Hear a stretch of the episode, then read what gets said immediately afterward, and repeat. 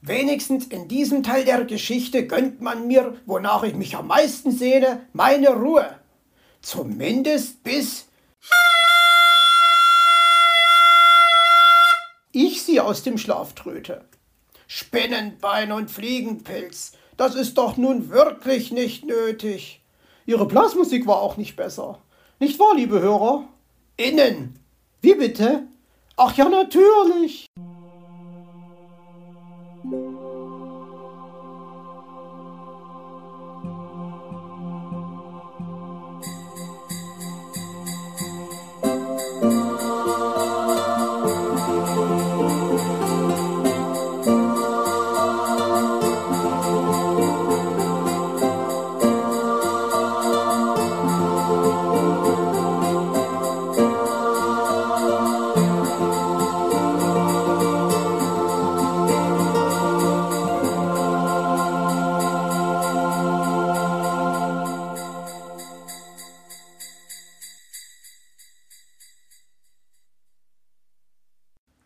Wasserschaden.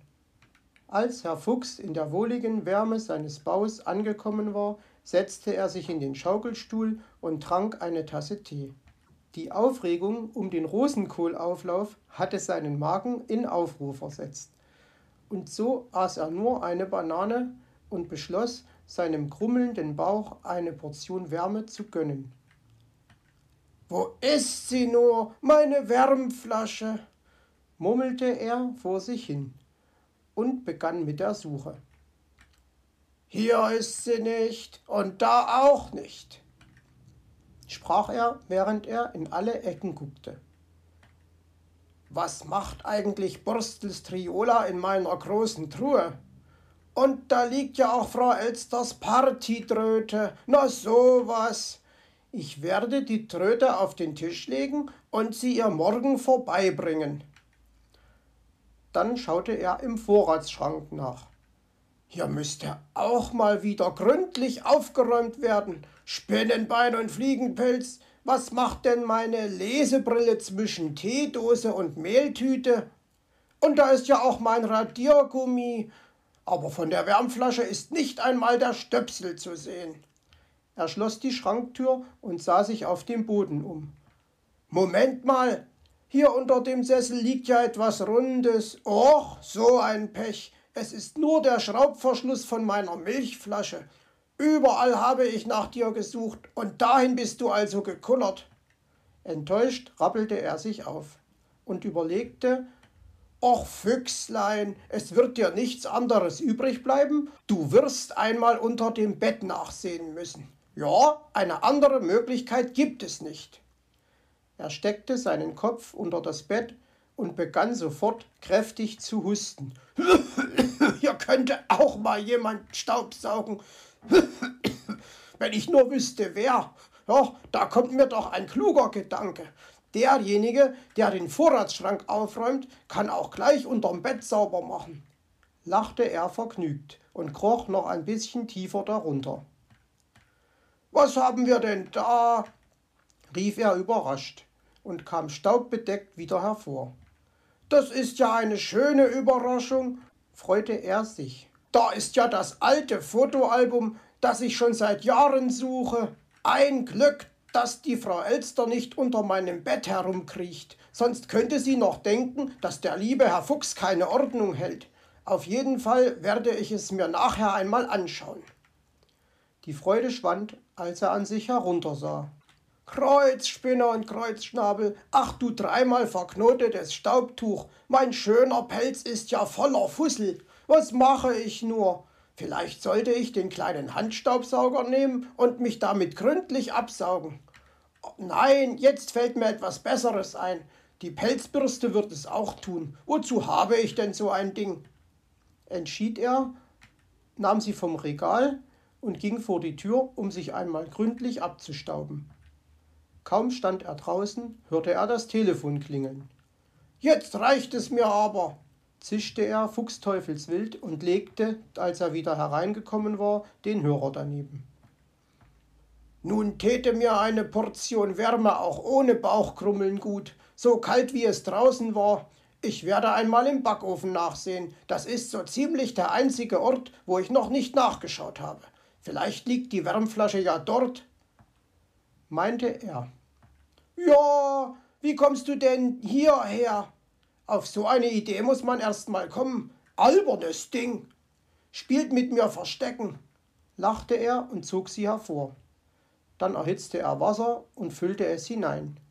So, jetzt noch den Stöpsel fest draufgedrückt und dann wird es so richtig gemütlich, Füchslein.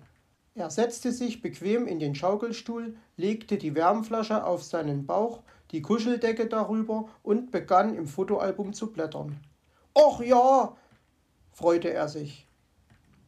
Die Frau Elster, wie sie sich nach ihrer Rodelpanne den Schnee aus den Federn klopft. Komisch, wirklich komisch. Und da der Frühlingshut mit den großen roten Kirschen aus Plastik, ein wirklich albernes Modell. Und hier der kleine Borstel, wie er auf seiner Triola spielt. Ja, mein Kleiner, keine Sorge.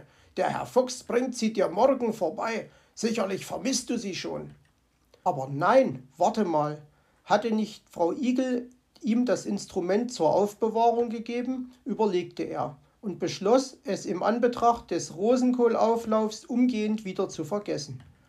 Und das ist ja unser Hoppel mit einer Riesenmöhre aus seinem Garten. Was für ein Prachtexemplar, nicht schlecht. Und da haben wir den Zauberwald. Huah! Jetzt gähnte er. Das Fotoalbum rutschte ihm aus den Pfoten und landete auf dem Boden. Dann fielen ihm die Augen zu, und er schlummerte friedlich ein. Am nächsten Morgen schlief er noch immer so fest, dass er auf Frau Elsters Klopfen nicht reagierte. Na sowas, wunderte sie sich. Ist er etwa gar nicht zu Hause? Das Telefon scheint auch kaputt zu sein. Seit gestern Abend kann ich ihn nicht erreichen. Immerzu ist die Leitung besetzt. Dabei habe ich doch so aufregende Neuigkeiten. Herr Seidenpelz hat meine Pyramide nämlich instand gesetzt. Und sie dreht sich wieder tadellos und wie reizend bunt er die Zylinder der Schneemänner bemalt hat. Na jedenfalls, das will ich diesem Rotpelz unbedingt unter die Nase reiben. Wo mag er bloß stecken? Erneut klopfte sie kräftig an die Tür und rief aus voller Kehle Herr Fuchs, sind Sie da? Aber nichts regte sich. Merkwürdig, sehr merkwürdig ist das. Es sind hier nirgends Fußspuren zu sehen. Die müssten doch im frisch gefallenen Schnee deutlich zu erkennen sein. Also kann er seinen Bau heute Morgen noch nicht verlassen haben.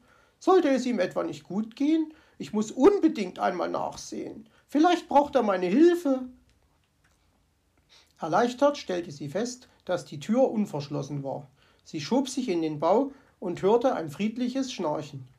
Na sowas, da schläft dieser Rotpelz gemütlich im Schaukelstuhl und unser eins kann sich draußen in der Kälte den Schnabel an seiner Tür abwetzeln. Was lag denn hier auf dem Tisch? Das war doch ihre Partytröte. Wie kam die denn hierher? Na, geschenkt hatte sie sie dem Herrn Fuchs jedenfalls nicht. Und was lag da auf dem Boden? Ein Fotoalbum. Sofort begann sie, darin zu blättern. Wie interessant, da ist ja ein Foto von mir mit meinem entzückenden Frühlingshut. Damit sehe ich besonders elegant aus. Und was haben wir denn hier? Das bin ich mit dem Rosenstrauß, den mir Herr Uhu zum Geburtstag geschenkt hat. Ja, der Herr Uhu. Er ist eben noch ein Kavalier der alten Schule. Nicht so ein Flegel wie der Herr Fuchs. Und was haben wir denn da? Das ist die Eisbombe, die Frau Igel für uns alle gemacht hat. Das sind schöne Erinnerungen. Aber was soll das? Da hat er mich doch tatsächlich fotografiert, als ich mit dem Schlitten gestürzt bin und mir den Schnee aus den Federn klopfen musste. Eine Frechheit ist das, mindestens eine. Anstatt mir zu helfen, hält er mein Unglück einfach auf einem Foto fest. Sie war wütend, und so blies sie voller Zorn in die Partytröte. Na, meine Lieben, auch wieder wach? Herr Fuchs erschrak, fuhr hoch die Wärmflasche rutschte herunter und platzte auf. Kreuz, Spinne und Kreuzotter, sehen Sie sich meine gute Wärmflasche an. Sie ist kaputt. Ach du dicker Tannenzapfen, erschrak sie. Mein Fuß! Sehen Sie sich doch nur meinen Fuß an. Ihre gute Wärmflasche ist gerade darauf gefallen. Er ist sicher auch kaputt. Nun übertreiben Sie mal nicht und hören Sie auf, hier im Dreieck zu springen. Im Gegensatz zu Ihrem Fuß ist meine Wärmflasche total hinüber. Ach, das alte Ding, das ist doch bestimmt noch ein Erbstück von Ihrem Großvater. Der Gummi ist doch noch poröser als Ihre hölzerne Tür, versuchte Frau Elster ihre Schuld kleinzureden. Dass meine Tür inzwischen ganz porös ist, das habe ich einzig und allein Ihrem Schnabel zu verdanken. Kreuzspinne und Fliegenbein. Wenn Sie mich nicht erschreckt hätten, wäre die Wärmflasche nicht heruntergefallen und noch tadellos in Ordnung, schimpfte er. Nun schreien Sie doch nicht so herum beschwerte sie sich. Ich schreie nicht. Ich übertöne nur das Klingeln in meinen Ohren, das Ihre dumme Tröte verursacht hat. Meinen Sie diese hier? Och nein, das hält der stärkste Fuchs nicht aus. Herr Fuchs riss ihr die Tröte aus den Flügeln und warf sie in hohem Bogen hinter seinen Ohrensessel. Missmutig besah er sich dann die Wasserlache. Was für ein Unglück. Mein schöner Fußboden ist ganz nass. Na ja, dann haben Sie endlich mal einen Grund, hier ordentlich durchzuwischen. Nötig wäre es ja. Viel schlimmer ist, dass meine zarten Füße hier in der Nässe auf Ihrem Fußboden stehen müssen. Es hält Sie keiner fest. Nehmen Sie Ihre Tröte, bringen Sie Ihre stehenden Füße ins Laufen und verlassen Sie sofort meinen Bau, brummte er und patschte durch die Pfütze, um Eimer und Lappen zu holen. Als er zurückkam, hatte sich seine Freundin immer noch nicht vom Fleck gerührt. Was machen Sie denn noch hier? fragte er mürrisch. Ich kann doch nicht mit diesen nassen Füßen hinaus in die Kälte, da hole ich mir garantiert, begann sie. Warten Sie, das haben wir gleich, sagte er und holte schnell ein Handtuch, damit er sie endlich los wurde.